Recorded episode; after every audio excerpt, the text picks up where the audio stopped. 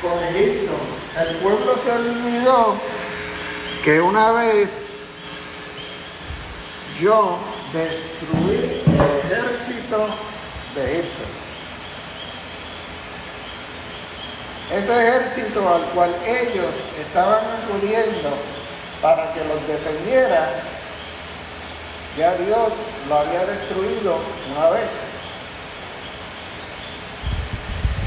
Entonces, Jehová decía, no entiendo. O sea, ¿cómo es posible que ellos prefieran que los defiendan los egipcios, los, los egipcios, y no los defienda yo, un Dios todopoderoso? Y el pueblo ni siquiera consultó a Dios cuando escucharon de de los asirios, enseguida dijeron, esto, es fácil, esto lo resolvemos nosotros, nos aliamos a los egipcios y a Dios que reparta suerte. Los egipcios a través de, de la Biblia sabemos que Egipto es un símbolo del mundo, de los ofrecimientos que nos hace el mundo. Y lo triste es que hoy en día nosotros creemos más lo que dice el mundo que lo que Dios dice. ¿Qué pasa? Pensamos que una vacuna es la solución a la pandemia. Antes, cuando no había tanta ciencia, pues orábamos a Dios, Señor, sáname, guárdame, dame la salud. Pero hoy en día el mundo nos dice, esa no es la solución, orar, porque tú no sabes si Dios te va a contestar. Ahora, la vacuna es verdad que no te va a dar unas probabilidades del 100% de que no te vaya a dar. A lo mejor te enfermas, sí, pero con síntomas menores. Pero el punto es que te enfermas. En cambio Dios, cuando Dios está protegiéndonos y Dios nos sana, no hay probabilidades de que nos enfermemos. Inclusive la escritura dice que hasta podemos comer cosas mortíferas y no vamos a morir cuando estamos con la protección de Dios. Pero nos hemos olvidado de que todavía nosotros servimos a un Dios todopoderoso, a un Dios que es el que está clamando a toda aquella gente que no ha sido vacunada. ¿A quién usted cree que, que le está clamando? Dios. ¿Y quién es el que nos está cuidando? Dios. ¿Y por qué no hay un brote grandísimo en la humanidad si la gran mayoría no está vacunada? Porque Dios está interviniendo. Dios tiene el control de eso.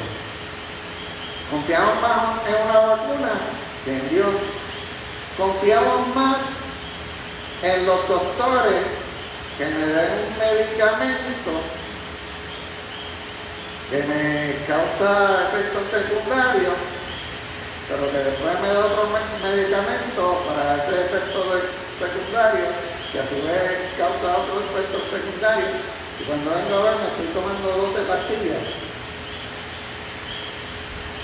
Cuando los pueblos que no están tan adelantados, en quien confía en ellos, y oran a Dios para que sea Dios el que les dé sabiduría y puedan comer saludablemente, puedan tomarse los pececitos que no causan contraindicaciones,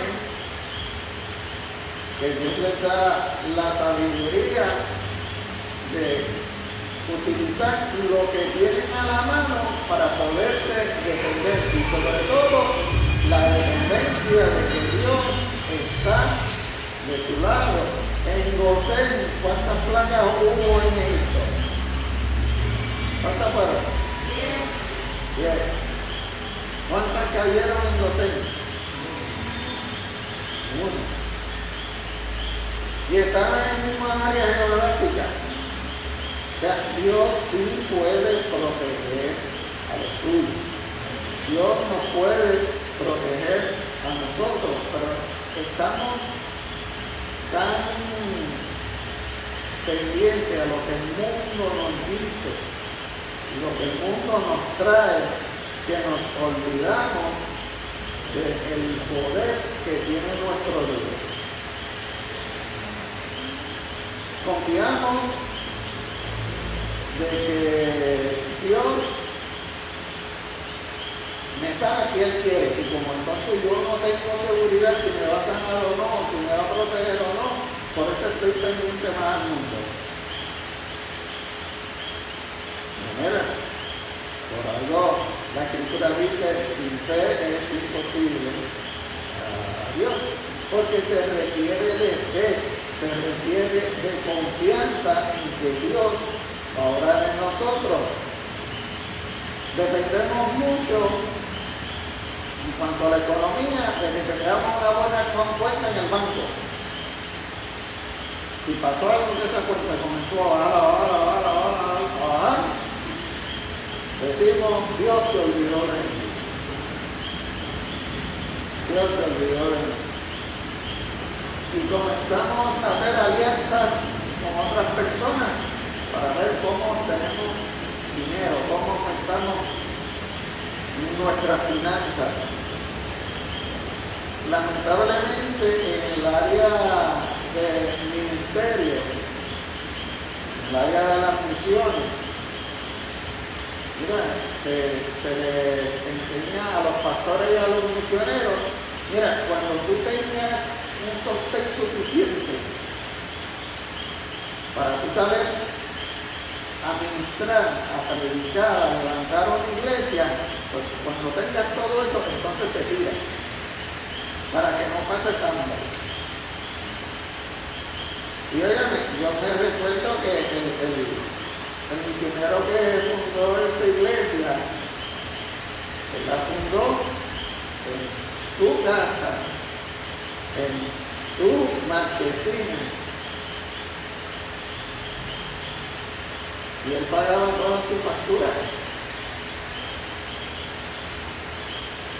Y ahora tenemos pastores, que si una iglesia necesita un pastor, que está buscando pastor, le dicen, sí, yo, yo, yo lo puedo pastorear, pero por lo menos necesito 5 mil mensuales como base para yo vivir cómodo.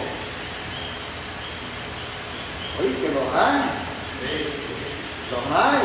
Igualmente un, ministro de música que dice, bueno, yo vivo de esto, este, si tú quieres que yo cante en tu iglesia, me tienes que dar una prendita de mí, por lo menos. Y estamos viviendo ministerios que dependen mucho de la economía, no dependen mucho del llamado que Dios le dice, que aunque las cosas estén flojas, tiene un Dios poderoso, un Dios del oro y de la plata que no le va a dejar caer en vergüenza. Todos estos misioneros que, vinieron antes, ya no estaban por el dinero. Ellos venían, algunas veces no, tenían ni, ni, ni qué comer pero era el misionero que, que escuchábamos decir, mira, yo me senté con mis hijos a la mesa, no teníamos nada, oramos a Dios, bueno Señor, bendice lo que tú nos quieras traer, y de momento aparecía alguien con compra o con comida, y esos testimonios, ahora no escuchamos. No, no escuchamos. ¿Por qué?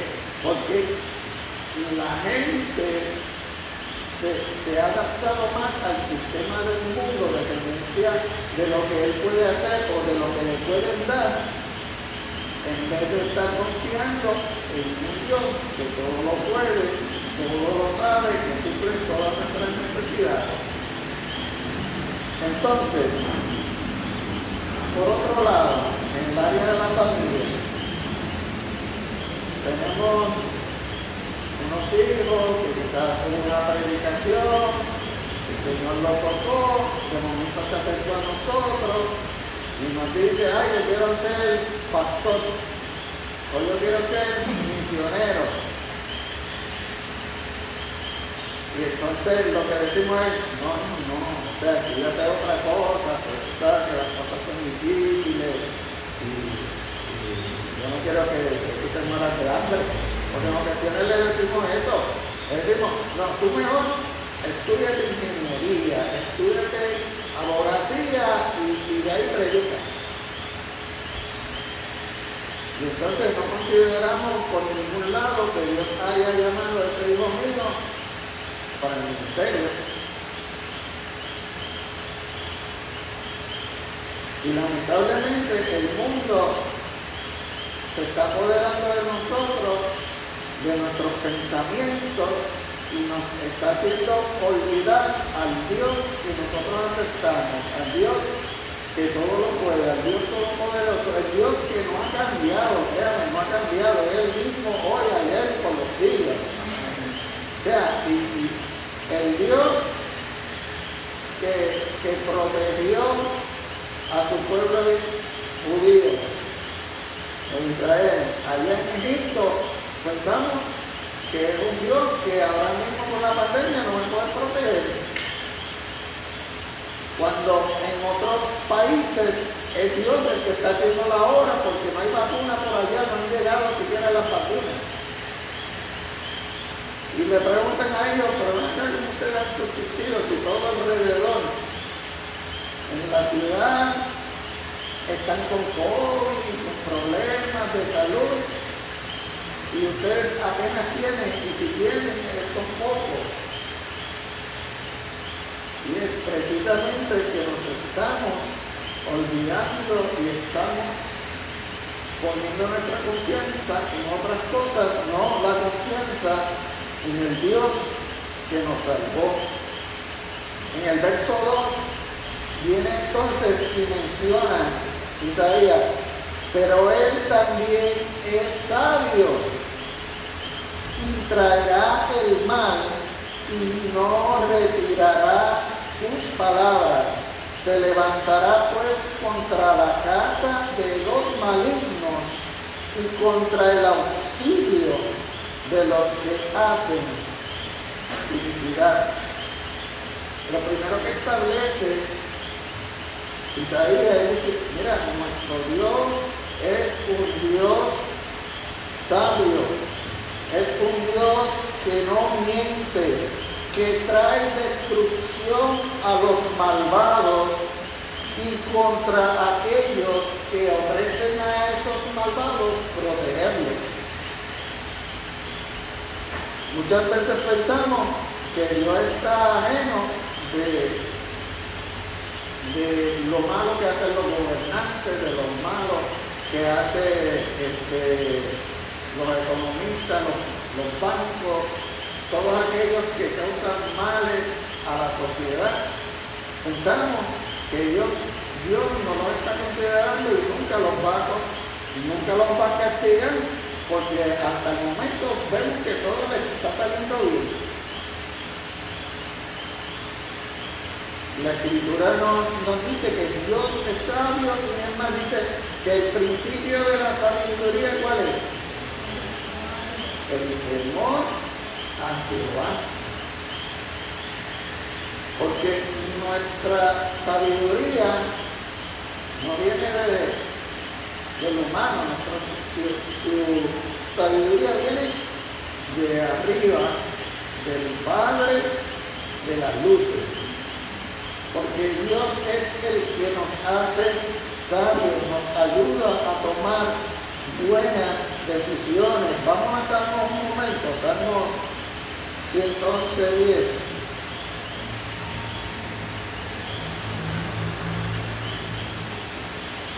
Salmo 111 dice, el principio de la sabiduría es el temor de Jehová.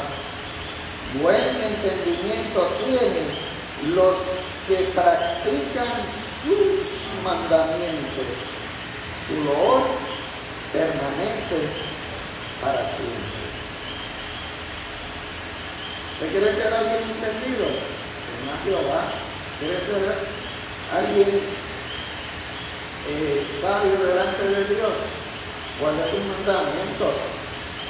Eh, Dios castiga a sus enemigos. No espere, no piense que Dios está ajeno a las cosas malas que nos suceden. Todos conocemos en el libro de Éxodo, ¿qué pasó? Dios le dice a Moisés, yo he escuchado el clamor de mi pueblo en Egipto. Muchas veces pensamos que estamos ocurriendo cosas fuertes, difíciles y que Dios no, no está atendiendo. Pero Dios sí está cumpliendo. Lo que pasa es que Dios está buscando a Moisés que le está diciendo, tú estás orando porque esto de la perspectiva de género no se ve. ¿Qué estás haciendo? Necesito líderes. Te necesito a ti. No nos, necesitamos el uno al otro para ir en contra de todas estas cosas. Y mire, Dios castigó a Faraón. Después vinieron los asirios, después vino los babilonios, Nabucodonosor. Nabucodonosor comenzó a decir, yo hice Babilonia así de grande, yo fui el que construí todo esto, yo fui el que conquistó todos estos reinos y fui yo solo. Y yo le digo, oh, porque yo te lo permití. Y hermano, por esa arrogancia tuya, por esa supuesta sabiduría que dice que tiene, ahora te voy a poner a comer pasto. Y lo puso a comer pasto por siete años. Y dice, comía con los asnos o sea, le hizo un burro. De tanta sabiduría que tenía, que decía, que tenía, Dios lo puso a comer pasto y lo puso a comer pasto con, con los burros, con los de su clase, podemos decir. Y no fue hasta que Dios mismo dijo, bueno, te voy a dar una oportunidad. ¿Qué tú dices ahora? Y él tuvo que reconocer que Jehová era el Dios de dioses y que todos los reinos que él había conquistado tenían que reconocer que ese era el Dios Jehová, Dios de Israel, que era sobre todo los reinos de la tierra.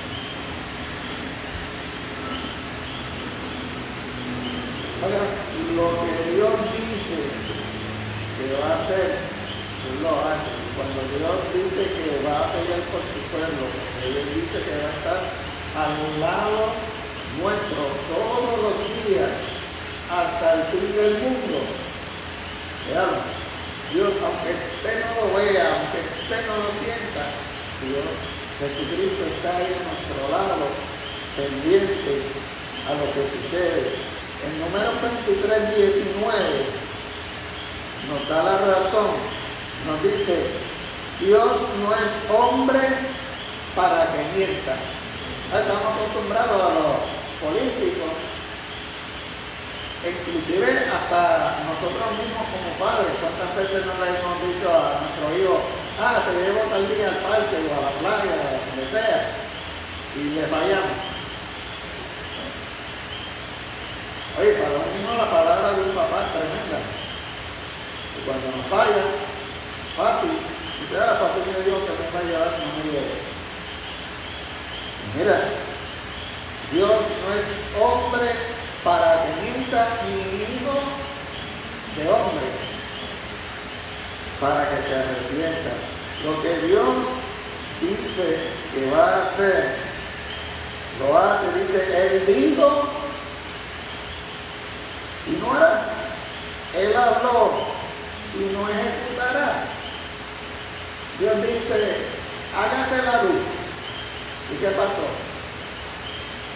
Se la luz. Dijo, sepárese lo seco de lo mojado. ¿Y qué pasó? Ahora no mojado. Dijo, hágase el hombre, hágase la mujer. Dios dijo y se hizo.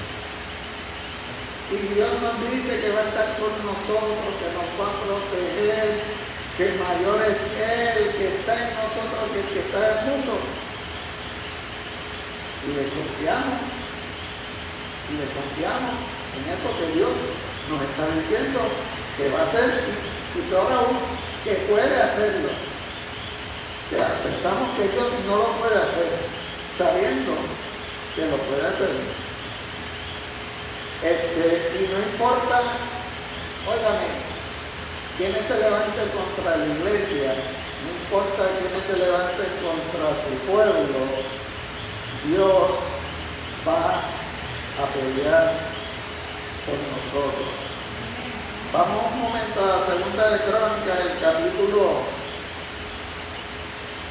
número 20.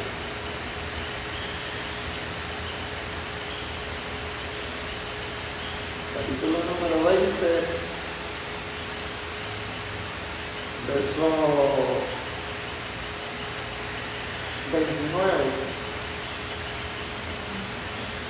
Venían los asirios, los, cananeos, venían a atacar los zapatos de Jehová, le dicen, mira, viene esta gente, nos van a atacar, ¿qué, qué hago? Oigamos la, lo que sucedió. Jehová le dijo que, que él iba a estar con él y que Dios lo iba a proteger. Y notemos cómo lo hizo Jehová.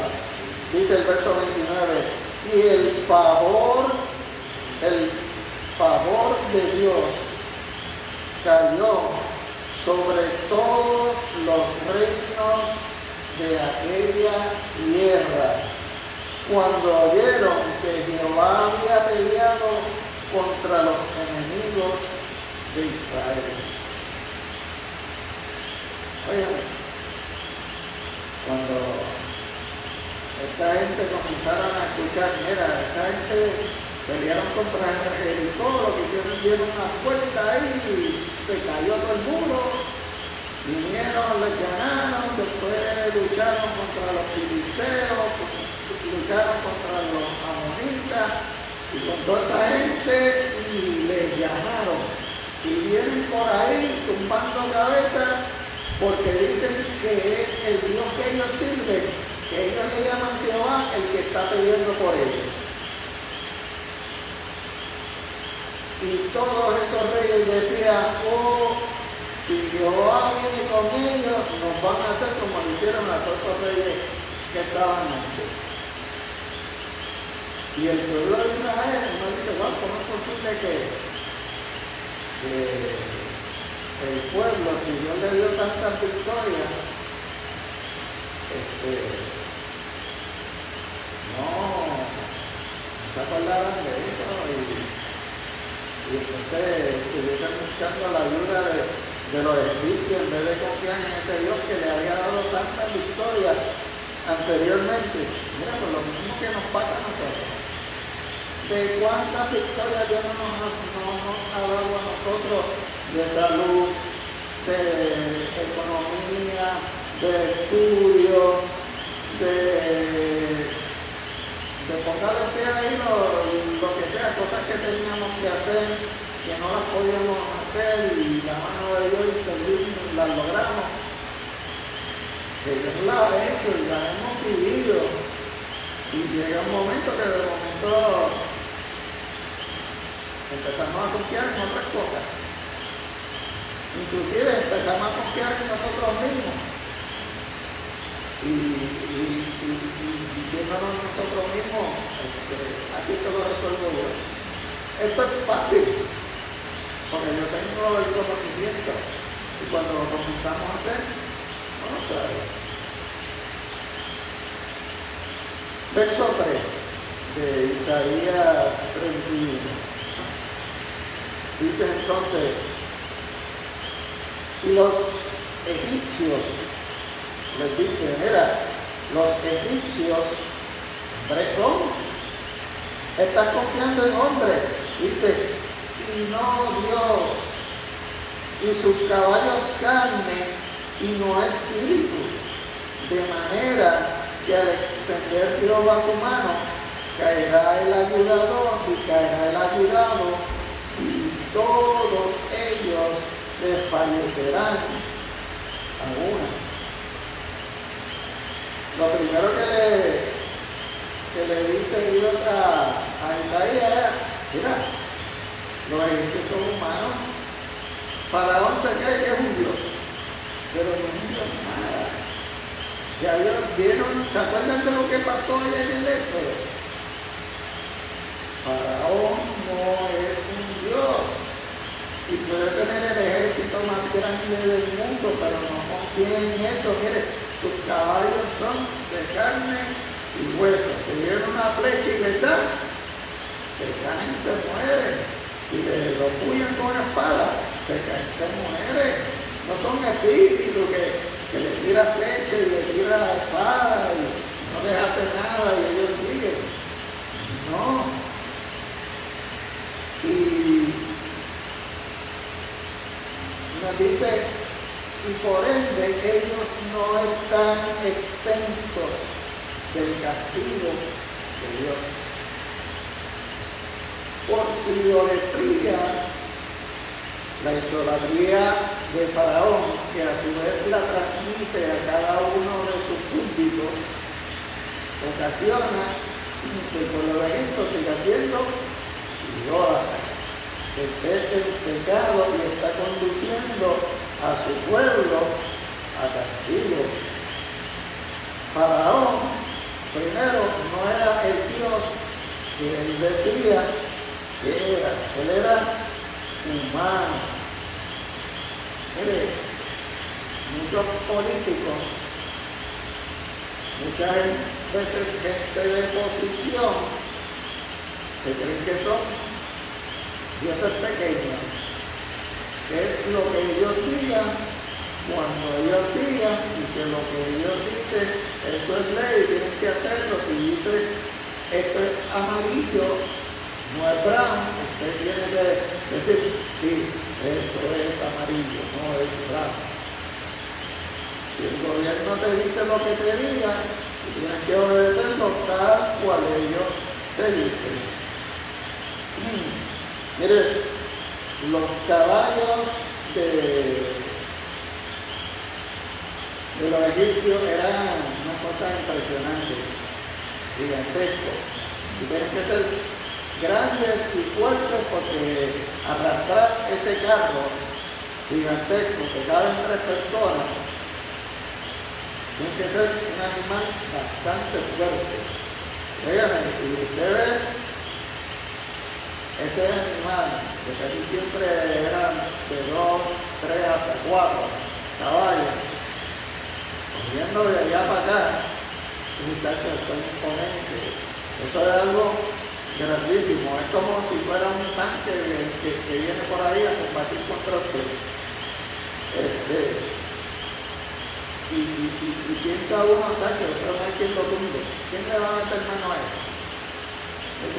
quizás alguien no se le paraba al frente con una espada, pero venía uno con una, una flecha, se disparaba y el caballo, el caballo se caía. Este, y Dios le dice a su pueblo que Él está por encima de ellos, que ellos son humanos, que ellos son carne, no son espíritus, y que Él está por encima de ellos. Salmo al capítulo 106, el verso 11. Salmo 106, 11. Nos, nos recuerda y dice, cuán Cuando cubrieron las aguas a sus enemigos, no quedó ni uno de ellos. Estoy aludiendo al evento de cuando llegaron los enemigos egipcios con su gran ejército, con sus grandes caballos, con, con todos esos jinetes y todos esos soldados. Dice Dios separó las aguas, ellos entraron por ahí, vieron si, si los israelitas pasaron, nosotros también. Y Dios le hizo, Jehová le hizo, este camino que yo hice es más que para mi pueblo. Y cerró. Y todo el pueblo vio como todos y cada uno de ellos, los carros, los caballos, eh, los jinetes, los soldados, todos y cada uno de ellos murieron, desaparecieron, porque Dios está por encima de cualquier ejército. Verso 4 nos dice, porque Jehová me dijo a mí de esta manera, como el león y el cachorro del león rugen sobre la presa y se reúne y si se reúne cuadrilla de pastores contra él, no le espantarán sus voces, ni se acobardará por el tropel de ellos. Así Jehová de los ejércitos descenderá a pelear sobre el monte de Sión y sobre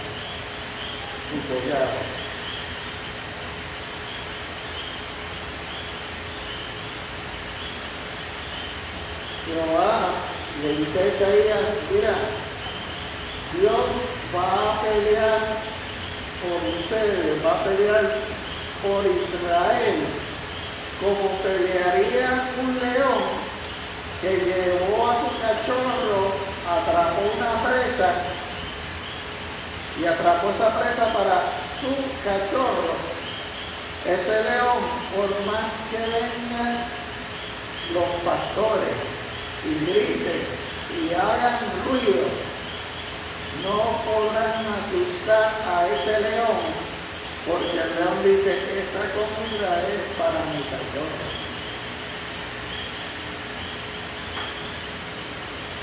Oigan, y ciertamente el león una vez tiene su presa en la boca, no va a soltar y más cuando es para su cachorro.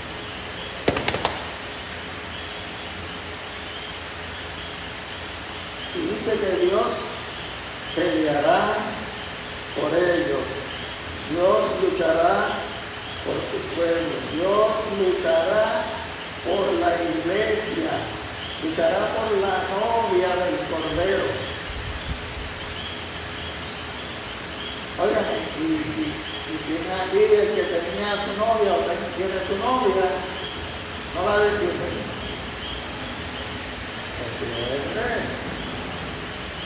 Por más cobarde que sea, se la va a proteger. Este, y Dios dice que va a protegernos como el león protege la comida para su cachorro. Este león estaba sustentando las necesidades físicas de su cachorro. Y podían venir la cantidad de pastores que fueran, podían hacer el ruido que, que fueran, podían buscar las antorchas, lo que fuera. Ese león no iba a permitir que esos pastores le quitaran la comida a su cachorro.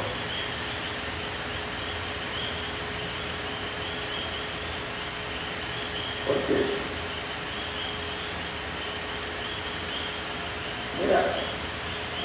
vendrá gente, vendrá gente que tratarán de intimidarnos. Vendrá gobernante, como Daniel y a sus amigos, le dirá, mira, este, Aquí yo soy el Dios, ustedes tienen que adorarme a mí. No pueden adorar a ningún Dios, solamente a mí. Y van a intimidarnos y va a decir, no, va a haber un horno de fuego para que no obedezca. Hoy en día, con lo de la pandemia, pastores dando su servicio, venía la policía, ¿qué pasaste? O te, te sacas ahí 100 o 200 que tienen de más o te llevamos preso. ¿Verdad? Los decían, yo no voy a sacar a esta gente del templo, yo no lo a sacar de la iglesia, ellos vinieron a recibir palabras y yo eso no voy a dar. Si tengo que cogerme a la cárcel, me la cojo. Y mira, ninguno de esos pastores ahora mismo está en la cárcel. Algunos fueron a la cárcel, se pagó la fianza, y volvieron el próximo domingo, pero lo mismo. Y volvían, pagaban la fianza y seguían. Y siempre va a haber gente que quizás socialmente esté por encima de nosotros en cuanto a posición y van a tratar de intimidarnos. Y van a decir, no, tú no puedes servir al Señor. Tú no puedes orar en el trabajo, tú no puedes predicarle a nadie, este, en la escuela, ¿no?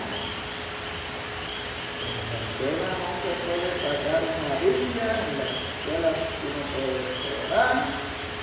Es más, de ahora en adelante, para la próxima, ni siquiera las iglesias escuelas van a poderla hacer. Ya tú verás. Voy a tirar unas leyes que no puedan.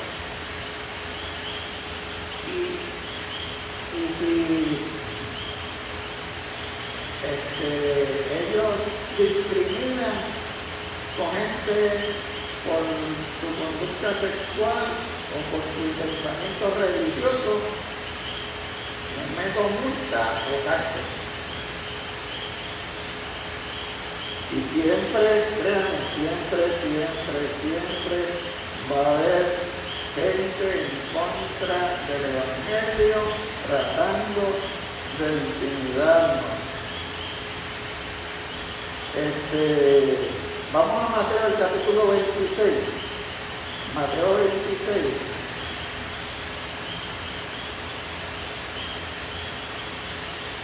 Un evento cuando Jesús era juzgado. Vamos a ver del verso versos 52 y 53, y dice, entonces Jesús le dijo, vuelve tu espada a su lugar, porque todos los que tomen espada, a espada perecerán. ¿Acaso piensas que no puedo orar ahora a mi Padre y que Él no me daría más de doce legiones Vean, viene un tumulto de soldados a arrestar a Jesús en el Semaní.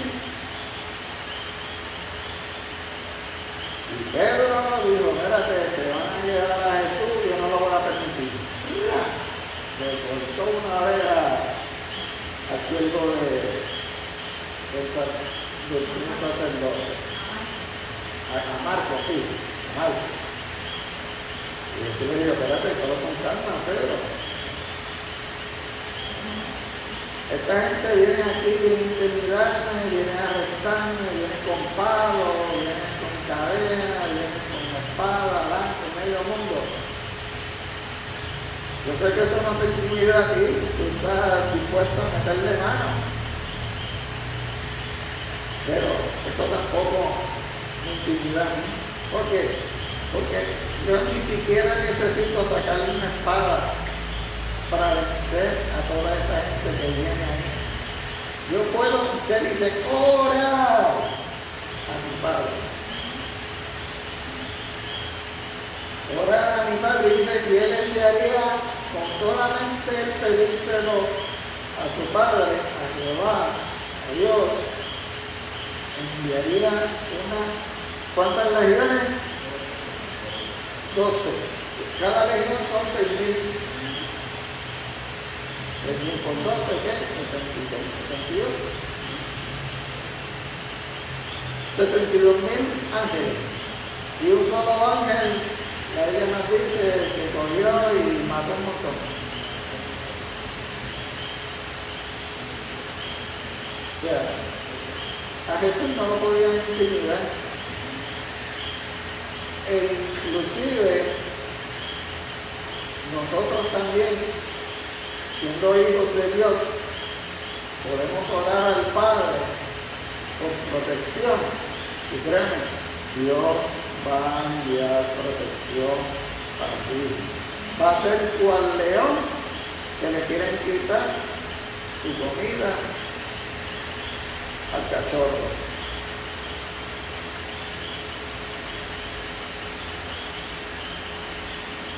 Verso 5 de Isaías dice, como las aves que vuelan, hacían para Jehová de los ejércitos a Jerusalén, aparando y liberando, preservando y salvando. Vuelve a dar otro ejemplo de la naturaleza. Le dice, mira, Dios es como el ave que tiene su, nido y tiene su, su polluelo, avecita, ahí en el nido. Porque el nido se vea vacío, no quiere decir que la mamá o el papá no están pendientes de ese nido. Asimismo, Dios está desde la altura de los cielos pendiente a sus hijos para todo aquel que quiera atacarlo, hacerle daño, ajá, y defenderlo. Este, vamos un momento a Segunda de Crónicas 7.14. Segunda de Crónicas 7.14.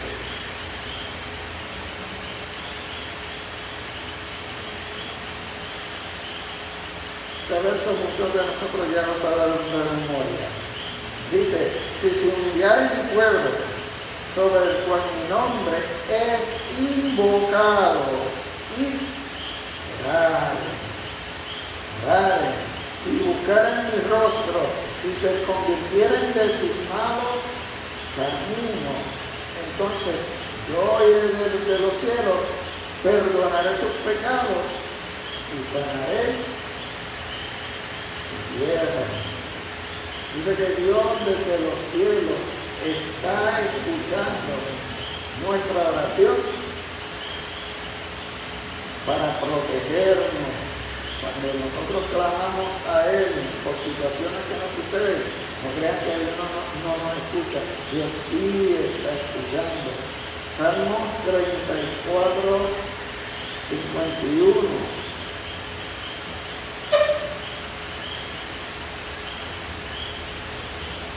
Salmo 34, 51. Gracias, 34, 15. 34, 15. 34, 15 y dice, los ojos de Jehová están sobre los justos y atentos sus oídos al clamor de ellos. Dios no solo está escuchando, Dios nos está viendo. Sus ojos están sobre nosotros, viendo qué es lo que está sucediendo en nuestras vidas. Y Dios promete protección de nuestros enemigos. Segunda de Reyes. Segunda de Reyes, capítulo 19 el pueblo sitiado sitiado por los sirios. Vamos lo que dice el capítulo, Segunda Reyes, capítulo 19, verso 32 al 34. Dice, por tanto así dice Jehová acerca del rey de Asiria, no entrará en esta ciudad, ni echará saeta en ella, ni vendrá delante de ella con escudo, ni levantará contra ella baluarte, porque el mismo camino que vino volverá y no entrará en esta ciudad, dice Jehová, porque yo ampararé esta ciudad para salvarla, por amor a mí mismo y por amor a David mi siervo. Oigan, si Dios dijo que va a estar con nosotros, si Dios dijo que nos va a proteger, Él lo va a hacer porque ya puso su palabra de por. Verso 6 nos dice, volver a aquel contra quien se rebelaron profundamente los hijos de Israel.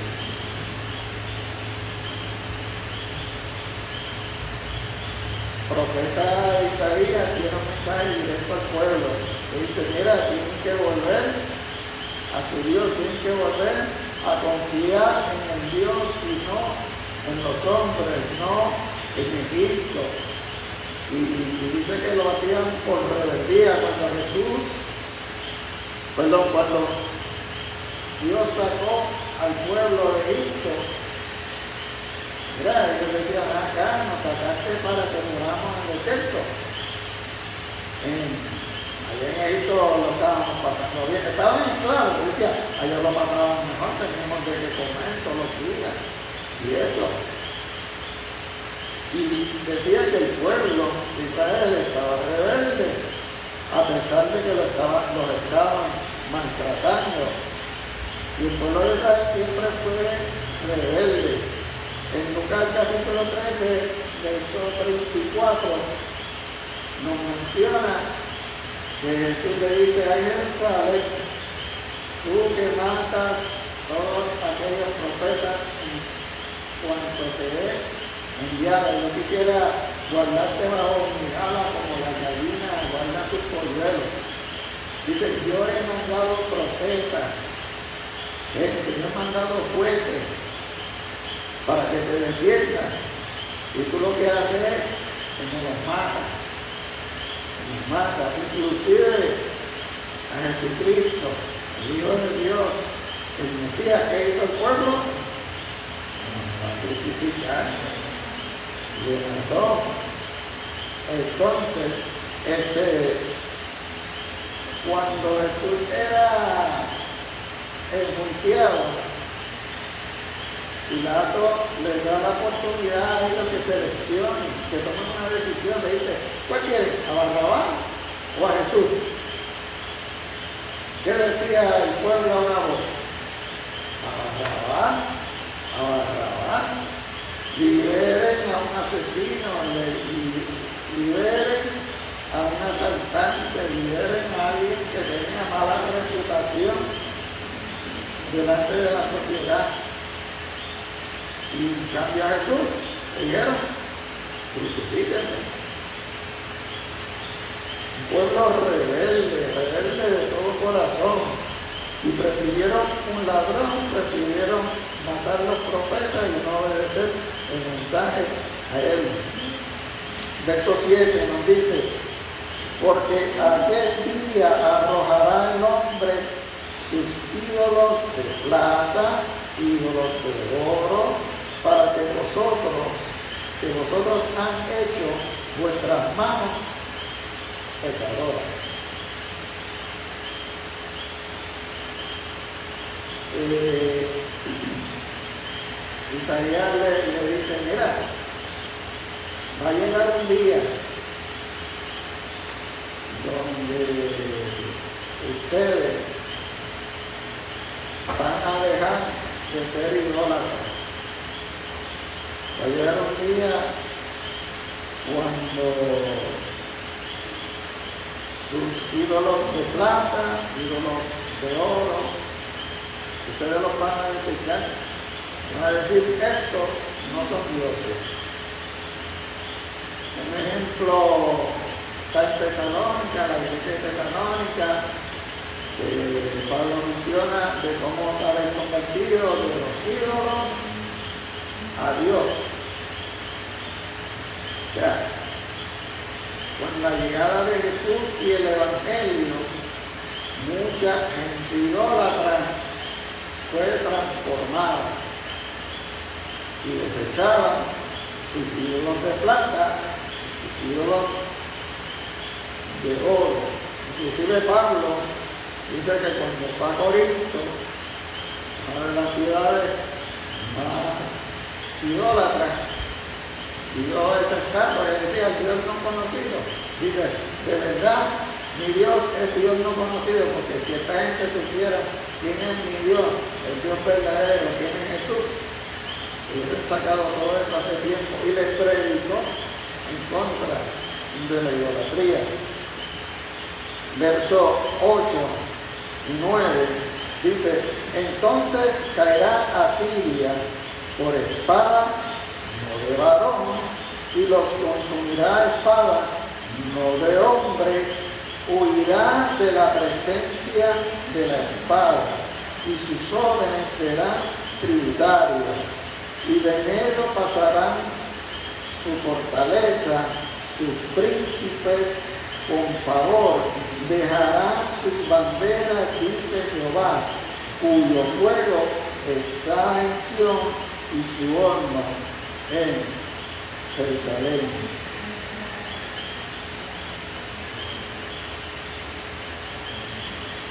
Dios hace una profecía de el imperio asirio que iba a ser derrotado y que no iba a ser por hombre alguno, no iba a haber eh, espada ni saeta, este, ellos iban a huir y que sus jóvenes iban a ser esclavos en un futuro. Esto tiene profecía presente y profecía futura. Los asirios estaban tratando de atacar a, Israel y Dios lucha por su pueblo. Segunda de Reyes, Segunda de Reyes el capítulo 19, que vimos parte ahorita, cuando Jehová había anunciado que iba a pelear por ellos, dice en el verso 35, y aconteció que aquella misma noche salió el ángel de Jehová y mató en el campamento de los asirios a 185 mil. Y cuando se levantaron por las mañanas, he aquí que todo era cuerpos Yo digo, yo voy a pelear por ustedes. Dios puso los ángeles, ¿se lo que dijo Jesús? Que yo puedo pedir que vengan 12 legiones y combatan aquí. Imagínense, esto lo hizo uno solo. Uno solo, bajó y se mató 185 mil soldados. Y dice que los que no mató, cuando se despertaron y miraron y vieron todo eso, toda esa mortandad, dice que cogieron, arrancaron y se fueron por donde vinieron como Dios lo había profetizado. Y más adelante, en la historia vemos que vino Nabucodonosor, vinieron los persas, conquistaron a Siria y hicieron a sus hijos esclavos.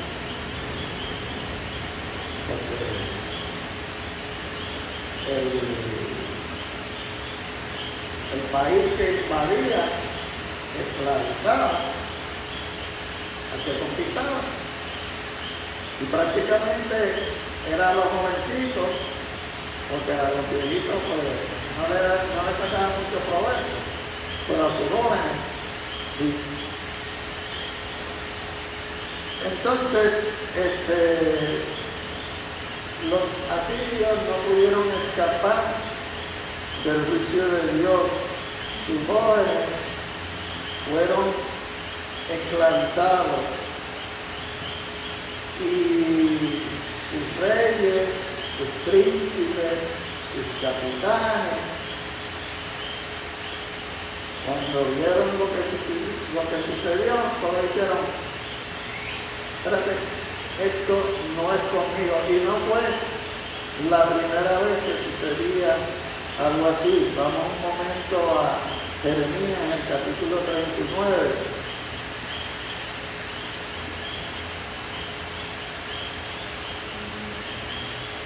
Jeremías 39, 4.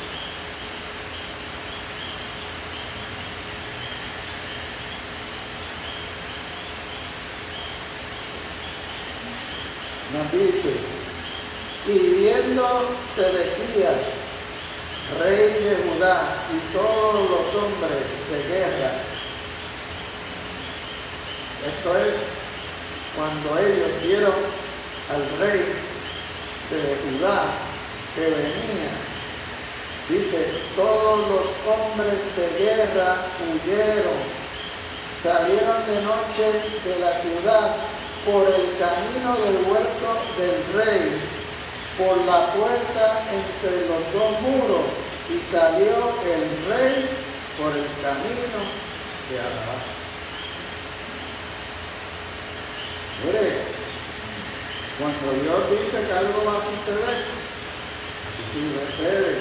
Tanto reyes como príncipes, como capitanes, como soldados, cuando Dios es el que pelea por nosotros, no hay resistencia alguna. Este, nos habla de un fuego que ardía en el monte. ¿Se acuerdan de un evento de un monte que ardía y se oía una voz que hablaba y daba mandatos y daba órdenes. Pues ese era el monte de Sion. Ardía con fuego y nadie quería subir ni acercarse y decía, Moisés, ve tú. Por allí yo me aparezco porque la presencia de Dios está bien fuerte. Y menciona aquí un horno, un horno de fuego en Jerusalén. Simplemente el horno era un medio de castigo. Lo utilizaban y, y lo vemos que en Nabucodonosor lo, lo utilizó para a los pueblos. Y ¿Quién era el que se estaba paseando allá adentro? Ese otro. Jesús. ¿Era Jesús? Era Jesús. Y Jesús, Jesús es ese horno de fuego para todas las naciones. Juan, el capítulo 3, el verso 36 dice, el que cree en el Hijo tiene vida eterna, pero el que rehúsa creer en el Hijo no verá la vida, sino que, ¿qué cosa? La ira de Dios está sobre él. Jesús es el fuego es el horno que va a condenar a todos los pueblos, a todos los reyes, a todos los capitanes, a todos los soldados. Aquel que no crea en Jesús, ser lanzado al fuego. Lanzado al fuego. ¿Por qué? Por no creer el mensaje del Hijo de Dios. Por no creer ni aceptar la oportunidad que Dios le da a cada nación, que da su mandato a la iglesia y a todos nosotros, que nos dice ir por todo el mundo y predicar el Evangelio a sus hijos. No, a toda criatura, porque todos somos criaturas de Dios, pero no todos somos hijos de Dios. Y como hay que predicarle a toda creación de Dios, tenemos que predicarle a todos, a judíos, a árabes, a musulmanes, a chinos, rusos, a puertorriqueños, dominicanos, a todos, incluyendo a la gente de oposición, a los gobernantes. Por esto la escritura nos manda, oremos por ellos, para que Dios mande a alguien a predicarle. Así que hasta ahí el capítulo 31. Dios le bendiga. Pastor, pase por acá.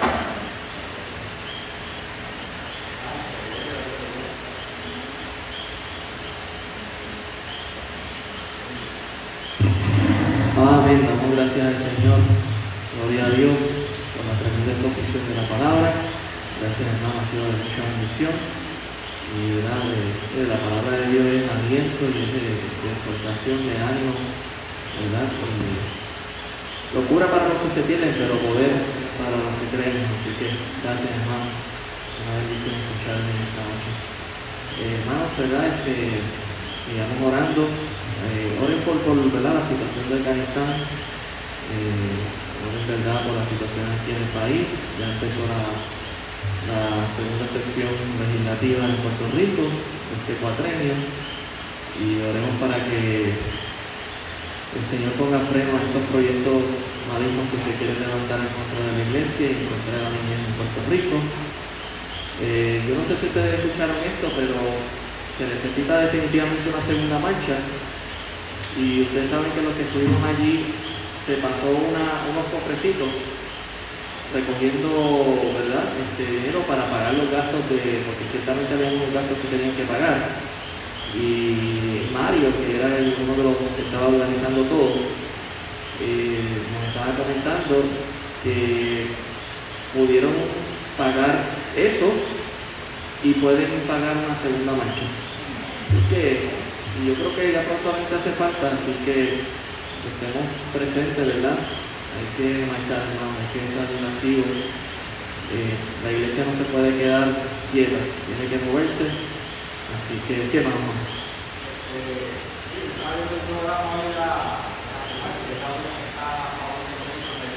Increíble, ¿verdad? Increíble, ¿verdad? Porque estaba anunciando porque los medios noticiosos y todo lo demás nada de la iglesia. E incluso con otra, otra de que hacen. Que cristales, que ven a organizar la y que este grupo de ahora que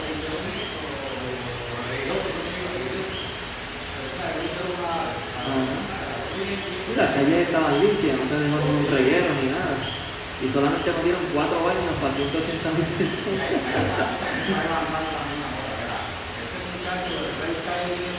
Es que, ah, sí. El rey Charlie, sí. él, él está amenazando a la policía. Lo está llevando a partir que tenía esa mala Pero que él no va a parar en siete días.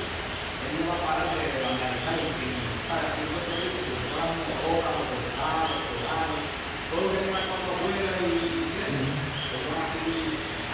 y, y ese es el problema.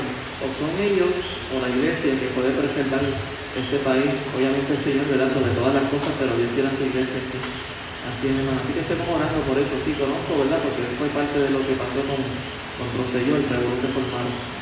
Así que estamos pendientes de esa situación. Y, lo he imaginado. Usted sabe que si la iglesia tiene poder, ellos también tienen parte, un buen grupito que pueden hacer bastante ruido. Así que oremos, ¿verdad?, por todo esto.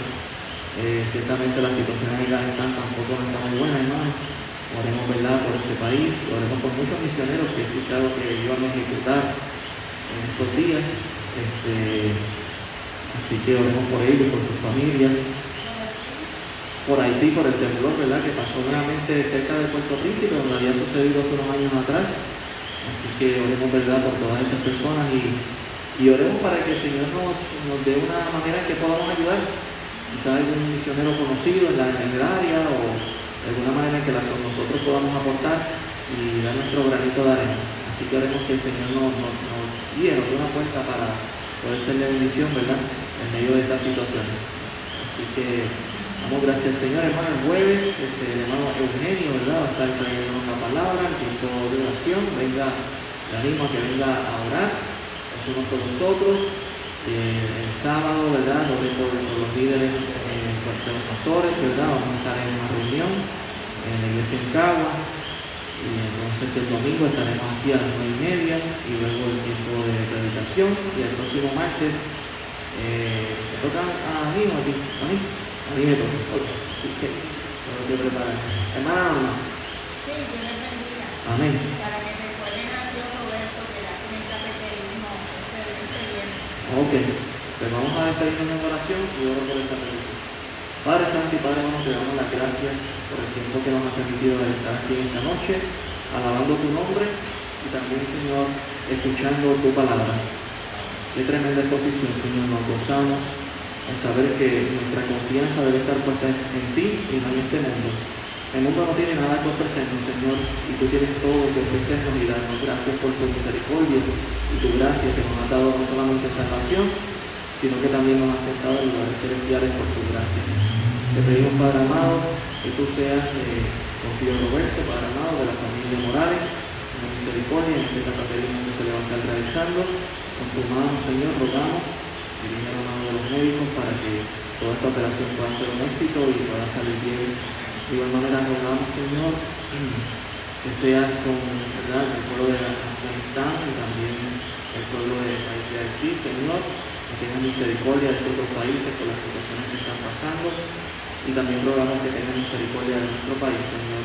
Que tu iglesia no eh, siga firme, Señor, a pesar de todo lo que esté pasando y tenga misericordia para nosotros. Rogamos tu bendición, tu cuidado, que tú nos guíes hasta nuestros hogares, Señor. En el nombre de Jesús. Amén. Dios les bendiga, hermanos. El pueblo del Señor dice. Amén. Seguimos hacia adelante. Muchas bendiciones.